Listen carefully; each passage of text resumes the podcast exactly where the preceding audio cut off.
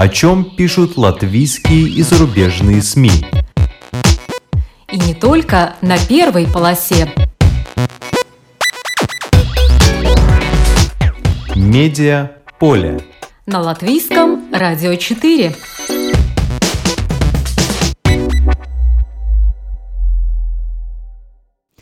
Здравствуйте! Вас приветствует Марина Ковалева. В эфире программа «Медиаполе».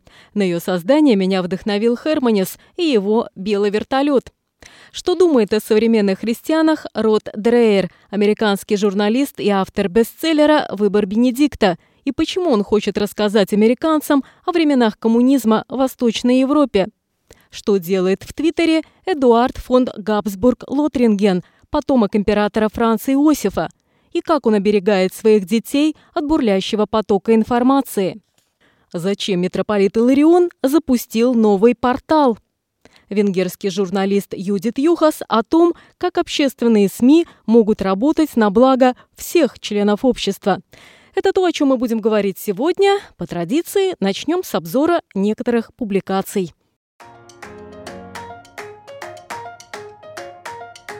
Талант в мешке не утаишь. По таким заголовкам в журнале «Майя Свейсис» опубликовано интервью с Айгаром Граубой, членом культовой в Латвии группы «Юмпрова», продюсером и кинорежиссером. В январе Грауба отметит 55-летие, а его группе «Юмпрова» исполнилось 35 лет. Она стала первой группой в истории Латвии, про которую сделан театральный спектакль. Он идет в Национальном театре и называется «Под двумя флагами». К юбилею группы издан новый альбом «Инсомния», что в переводе с латыни обозначает «бессонница». По словам Граубе, она – составляющая часть творческого процесса. Свой хит «Земельмейта» он написал в полусонном состоянии. Что касается нового альбома, то несколько песен на музыку Айгора Креслы сочинил Айнар Смейловс. «Люблю Ригу» Под таким заголовком в журнале «Ир» опубликовано интервью с прославленным балетным танцовщиком Михаилом Барышниковым. В Новом Рижском театре Алвис Херманис поставил спектакль «Белый вертолет», в котором Михаил Барышников играет главную роль. Режиссер стремится разгадать загадку, почему папа римский Бенедикт XVI Йозеф Радзингер стал первым главой католической церкви за 600 лет, который покинул свой пост – сам Барышников с Папой Римским никогда не встречался, и, как признался изданию, ему и в страшном сне не могло присниться, что когда-нибудь он будет играть Папу Римского. Но, получив предложение от Херманиса, он не мог упустить возможность попробовать раскрыть заданную тему, так как это загадка – то, что в спектакле – это фантазия, так как мы ничего не знаем о Ватикане. Это очень закрытое общество, особенно говоря о днях накануне ухода папы с должности, говорит Барышников, добавляя, что Алвис Херманис всегда плывет против течения и никогда не дает ответов. Готовясь к роли, Барышников прочитал книги Бенедикта XVI «Введение в христианство» и «Иисус из Назарета», а также книги о самом папе и интервью с ним – он узнал, например, что Радзингер некогда был префектом церкви. Это фактически быть шефом полиции католической империи. Это служба, которая была ответственна за ужасы Средневековья, за то, что произошло с Жанной Дар, Галилеем, Коперником и миллионом других людей. Узнал Барышников и о недавних скандалах, но отметил, что создатели спектакля не лезли в политику. Этот спектакль больше о решении одного конкретного человека – Недавно Барышникова смутила публикация в The New York Times, где говорилось о письме Бенедикта, в котором он во всех проблемах церкви винил изменения в культуре, произошедшие в 60-х годах XX -го века. Но не в 60-х же годах зародились педофилия и коррупция, отмечает Барышников. В целом он считает, что Бенедикт XVI более консервативный, чем Иоанн Павел II или Франциск, что он очень чист сердцем – сам Барышников, по его признанию, не религиозен, хотя и был крещен в Риге в православной церкви. При этом он говорит, что не является атеистом или агностиком. Он верит в божественность человека. У каждого свой туннель связи. По таким заголовкам в издании ДН КДИ было опубликовано интервью с режиссером Алвисом Херманисом – у него есть как минимум 17 версий того, почему Бенедикт XVI в 2013 году отрекся от папского престола. Херманис рассказал также, что читал письмо Радзингера, о котором упомянул Барышников в журнале «Ир», по словам Херманиса, Рата Дзингер писал, что до 60-х годов внутренние правила в церкви были намного жестче, и наказания за деяния сексуального характера были намного тяжелее, то есть послабления в обществе в конце 60-х коснулись и церкви. Радзингер переживал, что церковь стала более терпимой и на некоторые вещи стала смотреть сквозь пальцы. Херманис, подчеркнув, что он не относится к какой-либо церкви, признал, что его задевает то, как примитивно и тенденциозно атеисты, особенно в медиа, сейчас подают религию. По его словам, за последнее десятилетие медиа во всем мире настроены весьма категорично и любую религиозную тему либо не способны понять, либо стремятся тривиализировать и подать неуважительно.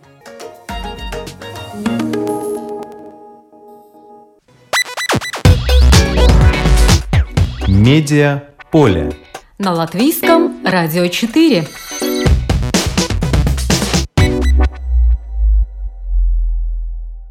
Будем откровенны, в современном мире правит воинствующий атеизм. Примитивно и очень упрощенно обозревают, разъясняют и видят церковь и любую религиозную тематику.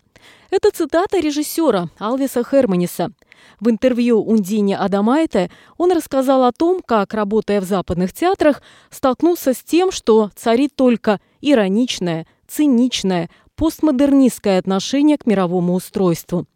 Представьте себе, однажды Херманис на репетиции сказал слово «бог», и немецкие актеры зависли, буквально как компьютер. Они не поняли, шутит ли режиссер или нет – в тот момент Херманис осознал, что в современном искусстве говорить о Боге – табу. Не лучше обстоят дела и в мейнстримовских медиа. Работая над спектаклем «Белый вертолет», Херманис пришел к выводу, что одна из самых важных теорий Папы Римского Бенедикта XVI Йозефа Радзингера о диктатуре релятивизма, то есть относительности морали. Мы – свободное общество, и единственной мерой измерения являются индивидуальность, желания человека, его прихоти и чувства, а это, по мнению Херманиса, весьма сомнительно. К чему я привожу этот фрагмент интервью из КДИ? Да потому что сказанное Херманисом очень сильно перекликается с тем, что обсуждалось на Международном форуме по христианской коммуникации в Будапеште. На форум съехались далеко не только богословы, как вы могли бы подумать. Приведу только несколько имен. Польский кинорежиссер Кшиштоф Занусси. Он снял множество достойных фильмов, в том числе «Жизнь как смертельная болезнь, передающаяся половым путем». Среди участников дискуссии был и венгерский нейрохирург Андраш Чокай, глубоко верующий человек. Именно он в августе разделил сиамских близнецов из Бангладеш, соединенных головами. Операция длилась целых 30 часов, об этом много писали в мировых СМИ. Однако мало кто обратил внимание на тот факт, что за успех операции молился не только сам хирург, но и католические монахини Венгрии, а также верующие мусульмане в Бангладеш. Молились одновременно многие сотни людей. Врачи оценивали шансы на благополучный исход операции не больше 50%, но девочки выжили.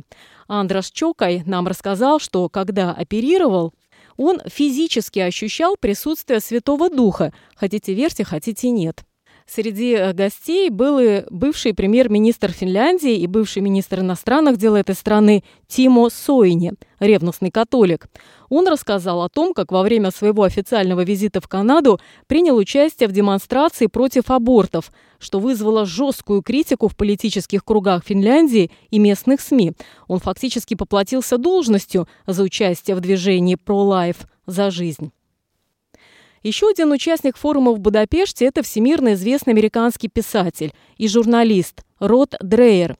Он писал статьи для New York Post, The Washington Times. Его комментарии публиковались в The Wall Street Journal, The Weekly Standard и других изданиях.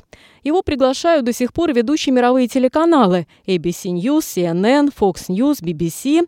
Сейчас Род Дрейер – редактор и ведущий колумнист издания The American Conservative – его колонки собирают в среднем по полтора миллиона просмотров в месяц, а его книга «Выбор Бенедикта» стала мировым бестселлером.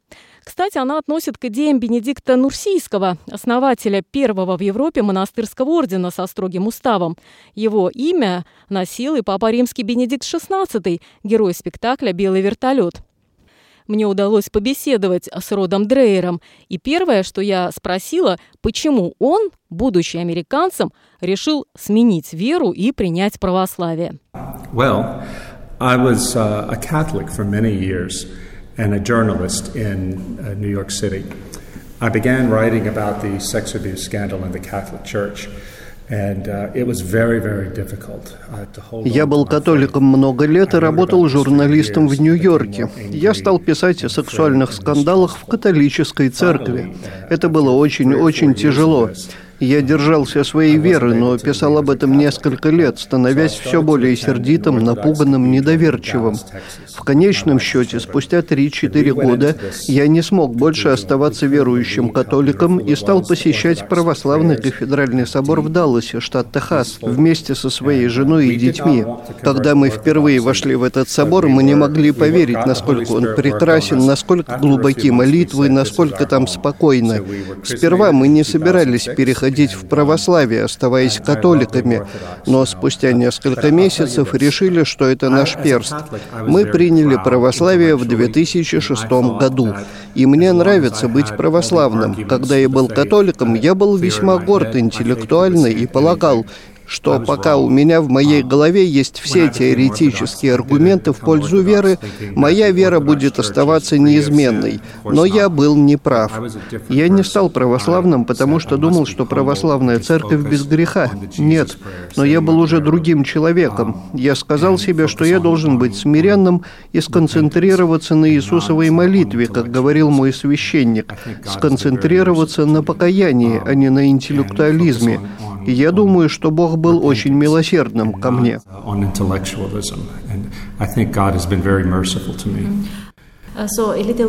Поподробнее о том, что вы нашли в православии из того, что не нашли в католичестве. Um, I found, first of all, a much deeper and more beautiful liturgy. Прежде всего, я нашел более глубокую и более прекрасную литургию. В современной католической церкви литургия усечена, а православие придерживается древней литургии. Я также открыл для себя намного большую практику духовности. Помимо этого пост. Западная церковь забыла о посте я узнал, насколько важным является пост в православии.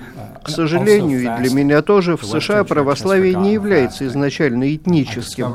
Сейчас здесь многие открывают православие, но это что-то новое для нас, что-то прекрасное. So, uh, and there are, there are a lot of people discovering orthodoxy, and we come in, it's something very fresh to us. So uh, that was something beautiful. Do you know maybe uh, how many people's uh, может быть, вы знаете, сколько людей обратилось в православие благодаря вашей популярности? Oh, I don't know. I hope some did. You know, I in my, the Benedict option, о, я не знаю. Надеюсь, что это кто-то сделал. Вы знаете книгу «The Benedict Option»? Я писал для католиков, православных и лютеран. Я не писал ее специально как православную книгу, но когда я был католиком, я все время спорил с людьми на предмет того, почему они должны быть католиками. Став православным, я чувствую, что должен быть более смиренным – если люди захотят узнать больше о моей вере, я скажу им. Но я хотел бы, чтобы мои дела больше говорили о правде православия, чем просто споры с людьми.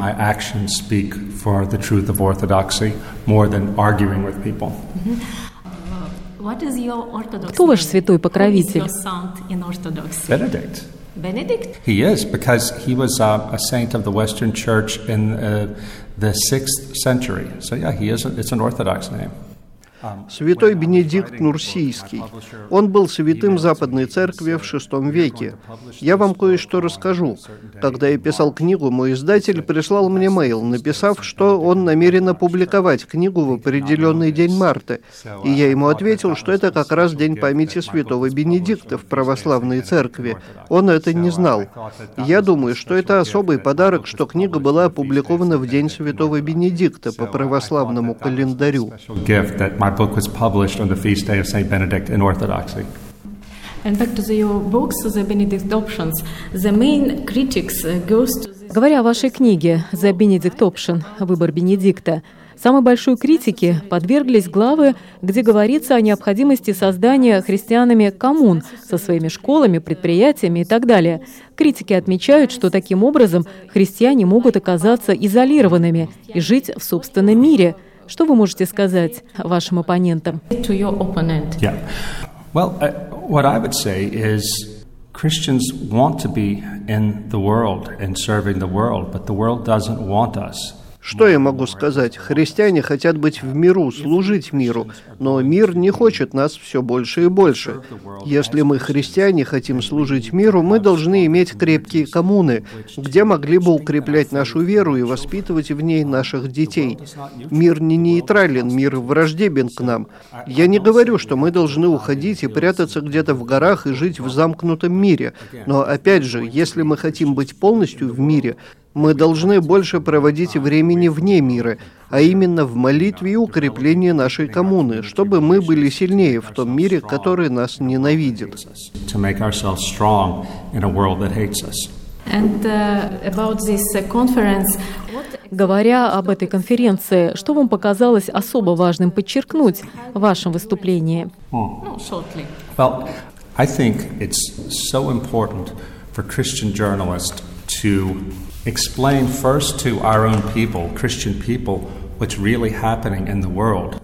Я считаю очень важным для журналистов, христиан, объяснять людям, объяснять христианам, что на самом деле происходит в мире, что есть угрозы нашей религиозной свободе, что от гендерной идеологии, идеологии сексуальной свободы исходит угроза нашим семьям.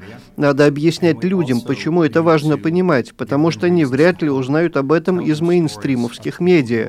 И мы также должны давать людям повод для надежды рассказывать им истории о людях, которые верны своей вере и сопротивляются, помогать христианам больше узнавать друг о друге, потому что я уверен, что наступают гонения, и мы должны знать друг друга, чтобы мы могли помочь друг другу. Я сейчас работаю над новой книгой об опыте христиан во время коммунизма, потому что в США люди, которые росли во времена коммунизма в Советском Союзе или в Центральной Европе, говорят, что некоторые вещи, происходящие сейчас в США, напоминают им коммунизм. Это очень странно для Америки.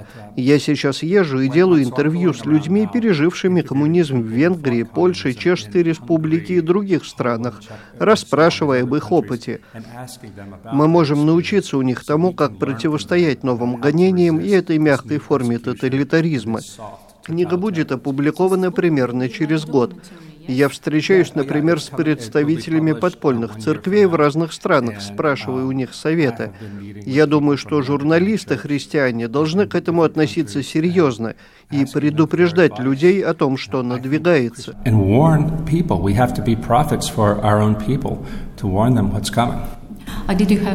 Встречались ли вы с россиянами? I will be going to Russia, to Moscow and St. Petersburg. Я еду в Москву и Санкт-Петербург. В Петербурге я остановлюсь у моего друга, писателя Евгения Водолазкина, который написал книгу «Лавр». Он один из моих любимых писателей.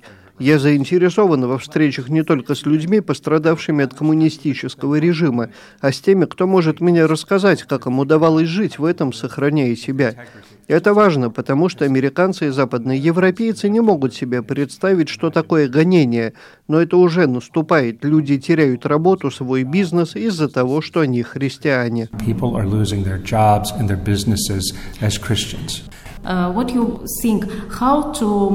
По-вашему, как можно сделать медиа-среду более дружественной христианам в условиях мультикультурализма? More It's very difficult because, in my experience, the progressives who control the media Это очень сложно. По моему опыту, прогрессивные, которые контролируют службы новостей, редакторы, продюсеры и так далее, зачастую настроены против христианства, хотя, возможно, они сами являются христианами. Они очень открыты к исламу, другим религиям, только не к христианству. Я думаю, что христиане, работающие в службах новостей, должны стремиться противостоять их боссам во имя того же мультикультурализма. Я понимаю, что люди, которые разделяют концепцию секуляризма, не одобрит этого, но мы должны пытаться это сделать. But we have to try. While we, while we can, we have to try. And a few words about your own contribution to Несколько слов о вашем вкладе в это дело. Я имею в виду вашу работу в издании The American Conservative. Вы очень популярны, ваши колонки читают сотни тысяч людей, хотя они и вызывают много споров. Одна из публикаций называлась «Почему европейцы себя ненавидят?». Почему вы считаете, что европейцы себя ненавидят? Itself. I think many people in Europe, especially in cultural leadership, hate, they hate themselves. Я думаю, что многие люди в Европе, особенно лидеры в сфере культуры, ненавидят себя. Если бы этого не было, они были бы ориентированы на то, чтобы иметь больше детей, чтобы защищать границы, чтобы строить культуру на том, что красиво, правдиво и прекрасно. В моем случае я пришел ко Христу впервые в Европе. Когда мне было 17 лет, я вошел в кафедральный собор во Франции. Я и представить себе не мог, что нечто настолько прекрасное может быть посвящено Богу. И это породило во мне желание стать христианином. Не так давно чтение божественной комедии Данте Алигьери спасло меня, когда я был в глубоком кризисе. Тогда я почувствовал Святой Дух, читая эту поэму. Это то, что Европа дала миру. Я люблю Европу и хочу, чтобы Европа любила себя. Чувство вины, ненависть к себе могут убить этот континент, эту цивилизацию. Европа является отцом и матерью и моей страны. Если мы потеряем Европу, мы потеряем и себя тоже. And uh, Europe is the, the, the mother and father of my country. And if we lose, if we lose Europe, we will lose ourselves too. Я беседовала с Родом Дрейером до его поездки в Россию. В ноябре на сайте TheAmericanConservative.com уже появились его впечатления от поездки в Москву и Санкт-Петербург. На русском их можно прочитать на сайте inasmi.ru. В них впечатления от Эрмитажа и Русского музея, посещение обители Серафима Саровского в Подмосковье, водки и борща в доме Водолазкина, автора романа «Лавр» и многом другом. Медиа поле. На латвийском радио 4.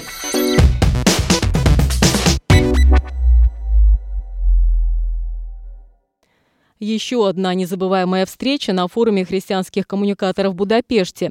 Своим умом, статью, обаянием и музыкальностью нас буквально пленил Эдуард фон Габсбург Лотринген. Он прямой потомок императора Франции Иосифа и императрицы Елизаветы. Эдуард фон Габсбург Лотринген широко известен в Австрии и других странах Европы как переводчик, автор сценариев для кино и телевидения – Потомок Габсбургов ведет в интернете подкаст «Вопросы веры. Диалог атеизма и католичества». Он также очень активен в Твиттере.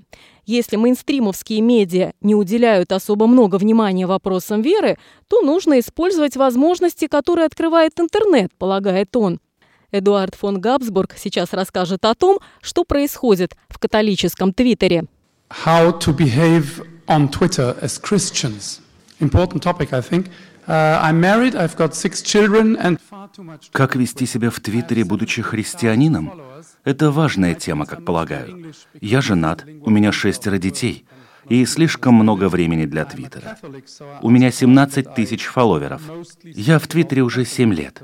Мой Твиттер на английском, потому что его понимают много людей в мире. Я католик, поэтому говорю с перспективы католика. Христос побуждал христиан идти и проповедовать Евангелие до конца мира. Как мы делаем это в Твиттере? Как мы себя ведем? То, что мы говорим о нашей вере, о нашей церкви и мире, отслеживают не только христиане – и они делают выводы о церкви и вере по тому, как мы себя ведем. Замечательно быть в католическом твиттере среди людей, которые разделяют твою веру и делятся своими историями и опытом с другими христианами. Если ты ежедневно общаешься с такими людьми со всего мира, это помогает и тебе в твоей вере, придает тебе мужество, если ты живешь в слишком секулярном мире. Самые простые вещи обычно самые сильные. Не учить и проповедовать, а делиться историями. Паломничество, селфи, какие-то мероприятия, связанные с верой. Ненавязчивое свидетельство одного из вас может изменить человека, пусть даже одного, может пробудить в нем интерес к вере. Можно что-то изменить, написав лишь пару фраз. Возможно, вы даже не узнаете об этом. Не надо забывать, что в Твиттере вы общаетесь не только со своим католическим окружением, вы общаетесь со всеми. И еще такой пример. Каждое утро я молюсь. И у меня есть список, за кого я молюсь. Удивительно, как много в нем людей, которых я встретил в Твиттере. То есть все это идет дальше чтения, комментариев и диалога. Я молюсь за них каждый день. В немецкоязычном Твиттере есть хорошая инициатива. Люди молятся вместе утром и вечером. Католический Твиттер очень разделен. К сожалению, это место настоящих баталий и даже агрессии. Я нахожу этому несколько объяснений. Твиттер имеет тенденцию подталкивать вас к какому-то лагерю и настраивать лагеря друг против друга. Это кажется вполне естественным. Когда загорелся Нотр-Дам, уже спустя несколько минут начались жаркие дискуссии о том, нужно ли восстанавливать собор, нужно ли его восстанавливать таким, каким он был, или с новыми элементами. Твиттер поощряет оппозицию. Он же создает эффект эхо-камеры. Вы следите за страницами тех, кто думает, как вы. И они тоже. Это настоящее искушение. Ваше мнение отзывается вам эхом. И так все время. И если вы ленивы, то вы читаете в основном посты и комментарии своих друзей. И это цементирует ваши взгляды на мир. И это не помогает диалогу в соцсетях. Еще одна причина в католической церкви – это определенно Папа Римский Франциск. Он придерживается строгой линии, а если есть позиции, которые вы защищаете, и вообще любой сильной позиции, согласны вы с ним или нет, вызывает дискуссии и дебаты. И еще католические дебаты — это о вере, а это в конце концов о том, что вы должны делать для своего спасения. И многие люди настроены быть весьма строгими в этом вопросе. То есть я наблюдаю сильную батальную ментальность в Твиттере. As I said, I'm observing a strong battle mentality on Catholic. Кстати, Эдуарду фон Габсбургу 52 года, у него шестеро детей, и у него спросили, что он делает для того, чтобы уберечь детей от негативного воздействия интернета. Габсбург ответил, что отключить детей от всех гаджетов и проследить, что они читают или смотрят, невозможно, поэтому нужно формировать мнение по разным вопросам. Он откровенно рассказал, что члены его семьи в WhatsApp пересылают друг другу разные публикации, в том числе и сомнительные, а затем вечером за ужином их обсуждают и анализируют. Так можно сообща выявить фейк, ложь и докопаться до истины. Замечу, что у Эдуарда фон Габсбурга есть также советы, как вести себя в Твиттере. В принципе, эти советы подходят всем, кто любит поспорить в социальных сетях. Давайте послушаем. First suggestion – pray when you open Twitter. pray when you open Twitter for all the people that you meet. Pray for them. Молись, когда открываешь Твиттер. Молись за всех людей, которых ты там встретишь. Проси Святой Дух быть с тобой. Прежде чем выдавать остроумный ответ оппоненту, помолись за него. А лучше помолись и не отвечай сразу.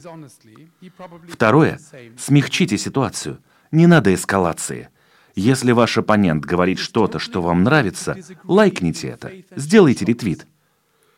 Ищите общее. Христиане не должны сражаться друг с другом. Помните о Фоме Аквинском. Он всегда брал день на обдумывание, прежде чем ответить своим оппонентам. Не подозревайте оппонента в бесчестности. Возможно, он о вас думает то же самое. Следующее. Я стараюсь никого не блокировать из своих фолловеров. Это трудно. Я всегда стараюсь даже с троллями договориться и предложить дискуссию, и обычно это срабатывает. Я блокирую только тех, кто распространяет порнографические или антисемитские материалы. Не забывайте, что говорил Христос, и любите врагов своих в Твиттере и тех, кто гонит вас в Твиттере. И вы знаете, когда Петр спрашивает, сколько раз я должен не блокировать своих оппонентов в Твиттере, Иисус говорит ему – не говорю тебе до семи, но до семижды семидесяти раз. И последнее. Улыбайтесь. Не будьте мрачными, не будьте угрюмыми. Не будьте апокалиптичными. Старайтесь быть светлыми и быть на светлой стороне. Smile, though your heart is aching. Smile, even though it's breaking. Smile. Don't be grim, don't be dark, don't be apocalyptic. Try to be light, and on the light side. Медиа поле. На латвийском радио 4.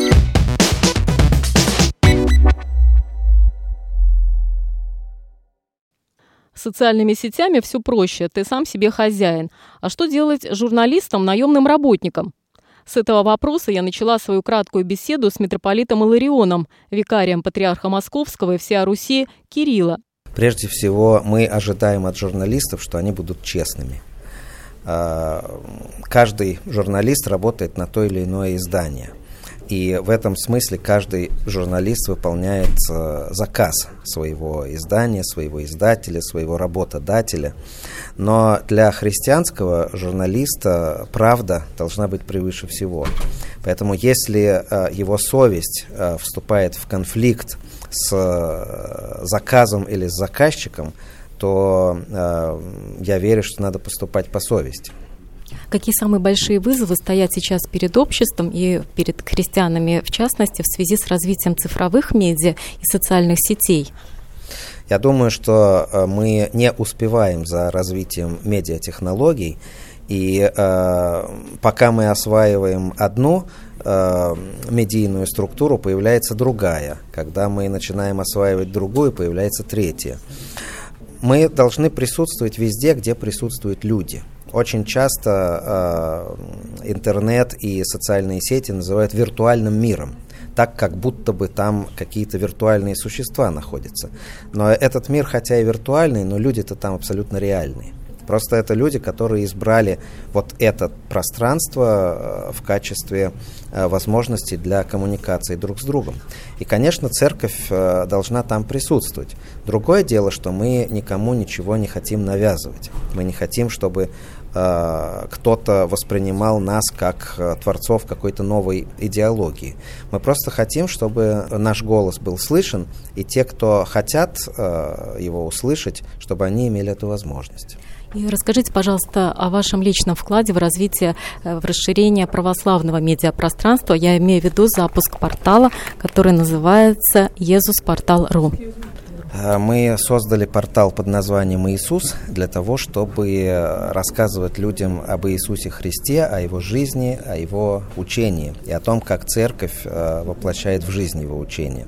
Очень часто православные интернет-порталы э, бывают сосредоточены вокруг разных вопросов и разной тематики, которая, на мой взгляд, имеет вторичный характер. А вот э, первичное значение для нас имеет сама личность Иисуса Христа и его учение. И вот мы создали этот интернет-портал прежде всего для того, чтобы рассказывать о Христе и для того, чтобы современным языком доносить до современного человека э, жизнь и учение Иисуса Христа. Назову некоторые ключевые разделы сайта «Езус-портал.ру», о котором говорил митрополит Иларион. Истина, Иисус Христос и его учение, Священное Писание и его толкование, жизнь, христианство и мир сегодня, новости, проблемы, конфликты, путь, беседы о вере и церкви. Есть также видеоподкасты, например, цикл «Голос Афона» или «Христианство вокруг света». На сайте ведутся и прямые трансляции богослужений, и есть еще много других интересных разделов. Добавлю, что на портале часто публикуются комментарии самого митрополита Илариона. Например, запуск второго сезона сериала «Молодой папа» Иларион прокомментировал так, цитирую. Было бы очень интересно, если бы режиссеры стали создавать сериалы о реальной церковной жизни, о реальных людях. Если бы, пусть и с помощью игры актеров, в этих фильмах воссоздавалась в какой-то степени атмосфера церкви. Но о реальной жизни церкви, о реальной работе, которую она проводит, к сожалению, люди знают очень мало. А вот разного рода мифология вокруг церкви очень активно распространяется, в том числе и через такого рода сериалы. Медиа поле. На латвийском радио 4.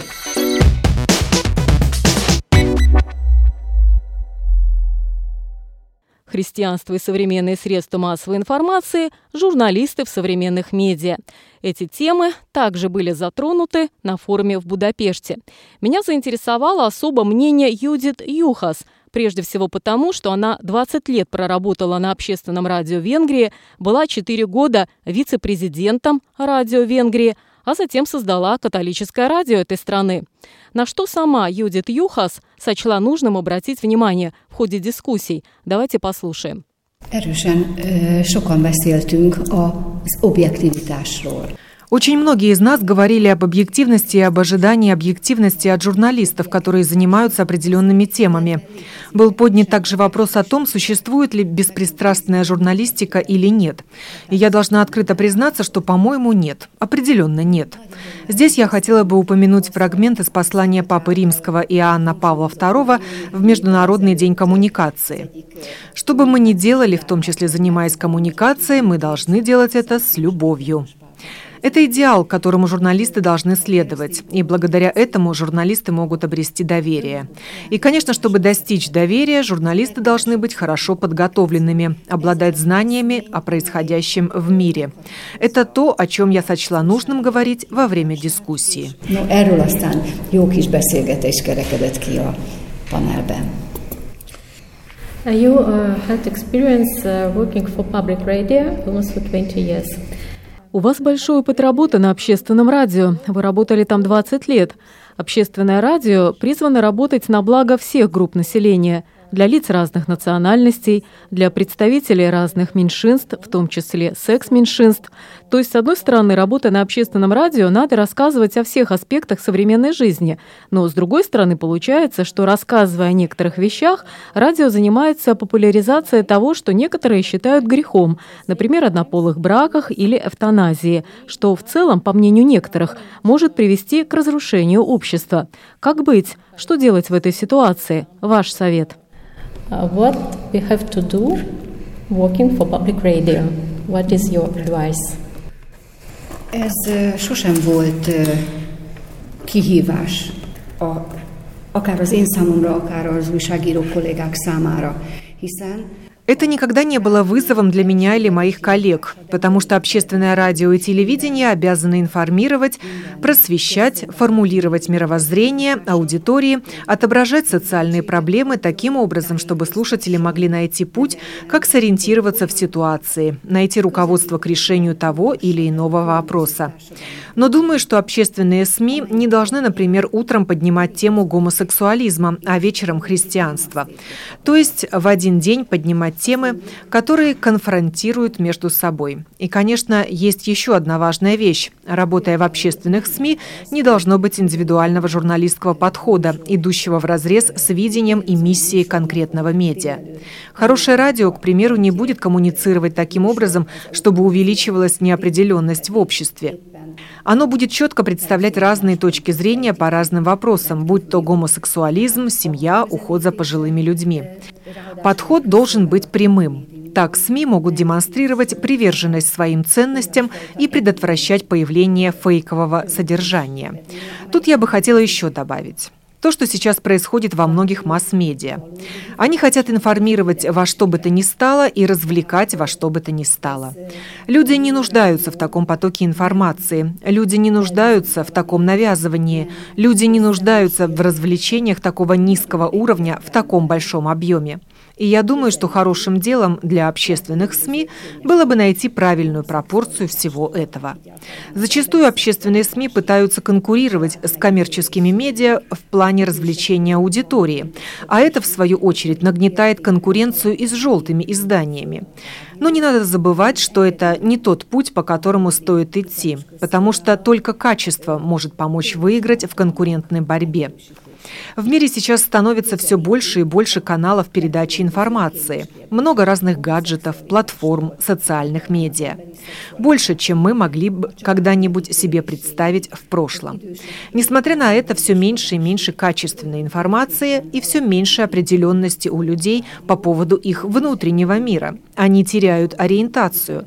Они не могут найти руководство.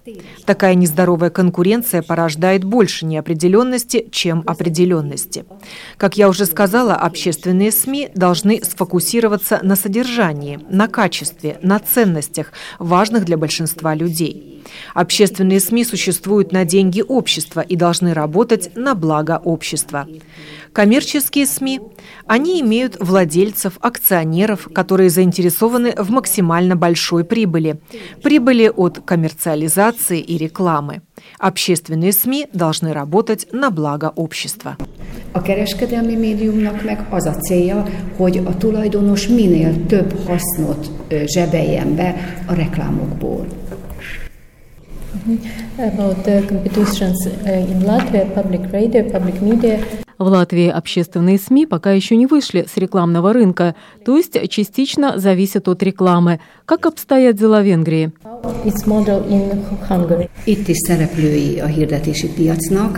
У нас похожая ситуация. Общественные СМИ Венгрии также частично находятся на рекламном рынке, но не зависят так сильно от рекламы, как коммерческие СМИ, имея в своем распоряжении и общественные деньги.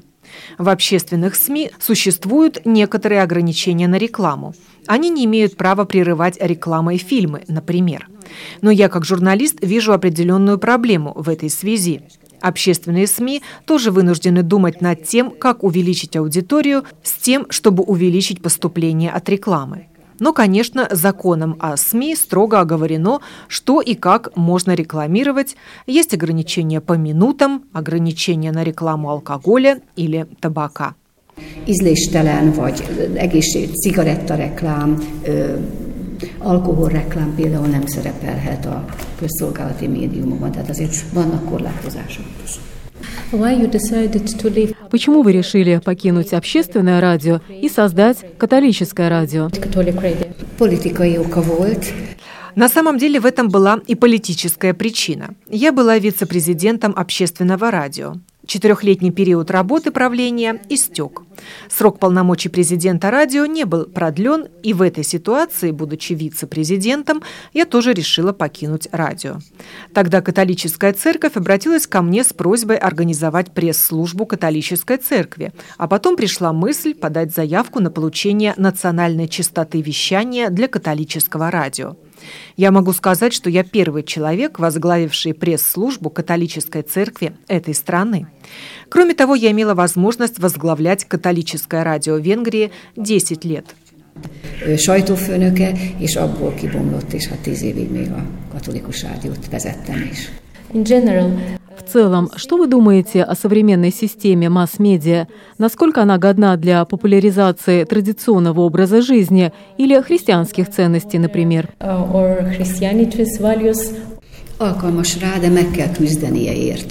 В целом, я думаю, что это возможно делать, особенно в общественных СМИ, но это требует усилий. Нужно за это бороться день за днем.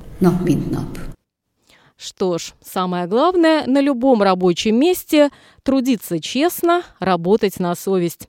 Спасибо за внимание. Программу подготовила и провела Марина Ковалева. О чем пишут латвийские и зарубежные СМИ? И не только на первой полосе. Медиа поле на латвийском Радио 4.